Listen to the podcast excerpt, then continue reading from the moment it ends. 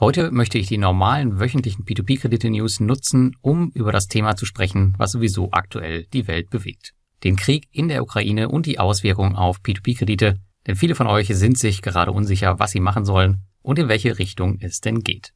Ab der nächsten Woche gibt es dann wahrscheinlich wieder P2P-Kredite-News aus der gesamten Branche, sofern die Lage sich nicht verändert. Wir sprechen dabei heute in ganz kurzer Form über die wichtigsten Maßnahmen aller Plattformen, Anpassungen, die ich in meinem Portfolio gemacht habe und ich gebe euch eine kurze Einschätzung zu den P2P-Plattformen in meinem Portfolio, wovon auch einige Verbindungen nach Russland haben. Ein besonderer Fall ist hier Robocash, auf die ich nochmal gesondert eingehe. Denkt bitte daran, dass alle diese Einschätzungen nun auf meiner eigenen Erfahrung beruhen und natürlich zu den Informationen, die mir bis heute vorliegen und dass ich mich selbstverständlich auch irren kann. Weitere Informationen zu dem, was du jetzt gleich hörst, findest du wie immer auch nochmal im Blogartikel, den du in den Show Notes findest. Und wir fangen an mit den Maßnahmen der einzelnen Plattformen. Schon vor dem Einmarsch in die Ukraine haben alle betroffenen P2P-Plattformen in meinen Augen sehr gut reagiert.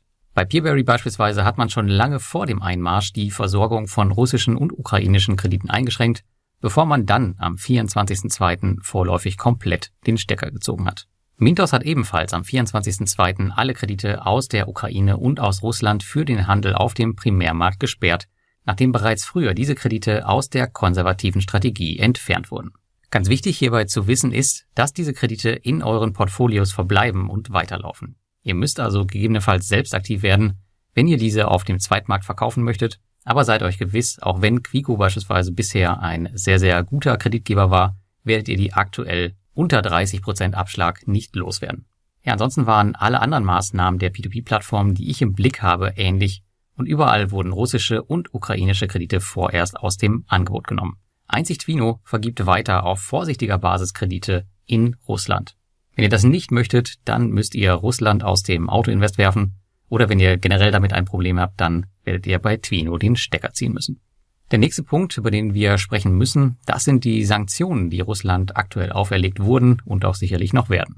Denn derzeit wird Russland aufgrund des aggressiven Angriffskriegs in der Ukraine Stück für Stück aus wirtschaftlichen Kreisläufen ausgeschlossen und isoliert. Uns interessiert auf diesem Kanal aber speziell die Auswirkungen auf die P2P-Kredite. Da wir jedoch im Segment der P2P-Kredite keine rein russischen Unternehmen haben, gehe ich auch von keinen massiven Problemen hinsichtlich Sanktionierung aus. Fast durchweg alle P2P-Plattformen sind international aufgestellt und haben Mittel und Wege, ganz normal weiterzuarbeiten. Bleibt noch die Sache mit SWIFT, der viel diskutierte Ausschluss vom internationalen Zahlungsverkehr. Aber selbst hierbei sehe ich persönlich keine großartigen Probleme, die am Ende zu massiven Verlusten führen können. Denn der vollständige Ausschluss von SWIFT ist aufgrund der Kollateralschäden noch immer nicht erfolgt. Man wird daher sehr wahrscheinlich nur punktuell gegen große Banken etc. vorgehen. Man hat sich auf diesen Umstand schon auf diversen P2P-Plattformen vorbereitet. Natürlich kann man nicht gänzlich ausschließen, dass es hier zu Problemen kommt, jedoch haben alle Anbieter auch hier Möglichkeiten, um Zahlungen aus Russland gegebenenfalls über andere Wege weiterzuleiten oder aber ein Cash-Polster, um Zahlungsverzüge zu verhindern. Gut, und nun kommen wir mal zu einer Einschätzung von mir zu den von mir genutzten Plattformen. Denn in der Community wird aktuell viel diskutiert. Welche Plattform hat Probleme zu erwarten, welche nicht? Um euch ganz kurz eine Einschätzung meiner Plattform mitzugeben, gehen wir diese einmal ganz schnell durch. Beachte jedoch bitte, dass das nur eine Momentaufnahme ist. Bei den Plattformen, wo ich gar keine Probleme erwarte, das sind Swapper, Wire Invest, Income, Estate Guru, Evo Estate bzw. InRento, Monsera, Bondora, Reinvest24, Neo Finance und auch Bullride. Lensecured hat diesen Monat die 2000 Euro Grenze in meinem Portfolio überschritten und ist damit auch in der Liste und auch hier erwarte ich keine Probleme. Dann kommen wir zu ein paar Plattformen mit Anmerkungen. Wir fangen an mit Robocash. Hier gab es viele Diskussionen, da sie scheinbar einen großen Russland-Fokus haben. Ich stehe jedoch hier täglich mit mehreren Mitarbeitern in Kontakt und erwarte keine Probleme. Dazu aber gleich noch ein bisschen mehr. Dann haben wir Peerberry. Das ist meine Plattform mit den meisten Ukraine-Krediten. Aktuell ist das 35 Prozent. Und diese Kredite sind natürlich unmittelbar in Gefahr. Aktuell laufen jedoch noch die Rückzahlungen. Es gibt auch keine neuen mehr. Nach meiner Einschätzung hat Peerberry das aber im Griff. Dann haben wir Bonster. Hier sind diverse Kreditgeber betroffen und wurden von Primär- und Sekundärmarkt genommen. Im Großen und Ganzen erwarte ich hier aktuell keine Probleme. Twino, wie eben angesprochen, vergibt weiter Kredite in Russland, was sicherlich nicht so toll ist für einige. Aktuell scheinen sie aber auch für alles gerüstet zu sein. Bei Debitum Network gibt es einige wenige Kredite von Chain Finance, die Verbindung in die Ukraine haben. Bisher erwarte ich hier allerdings noch keine Störung.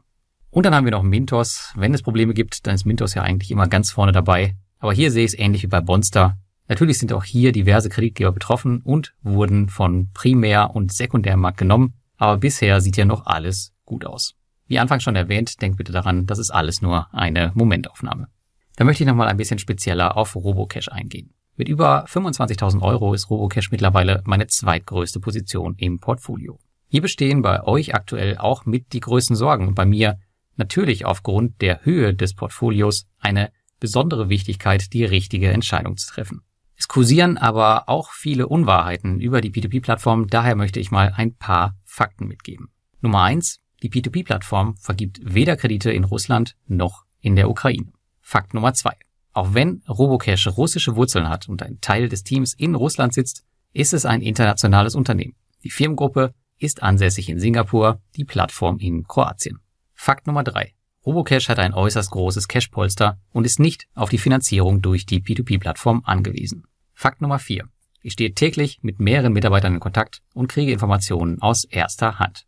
Und Fakt Nummer 5. Der russische Kreditgeber Saima aus der Robocash Group ist ein wichtiger Bestandteil der Gruppe. Dieser ist jedoch lokal auf Russland beschränkt und hat daher keinen Einfluss auf unser Investment und hat auch aktuell keinerlei Probleme.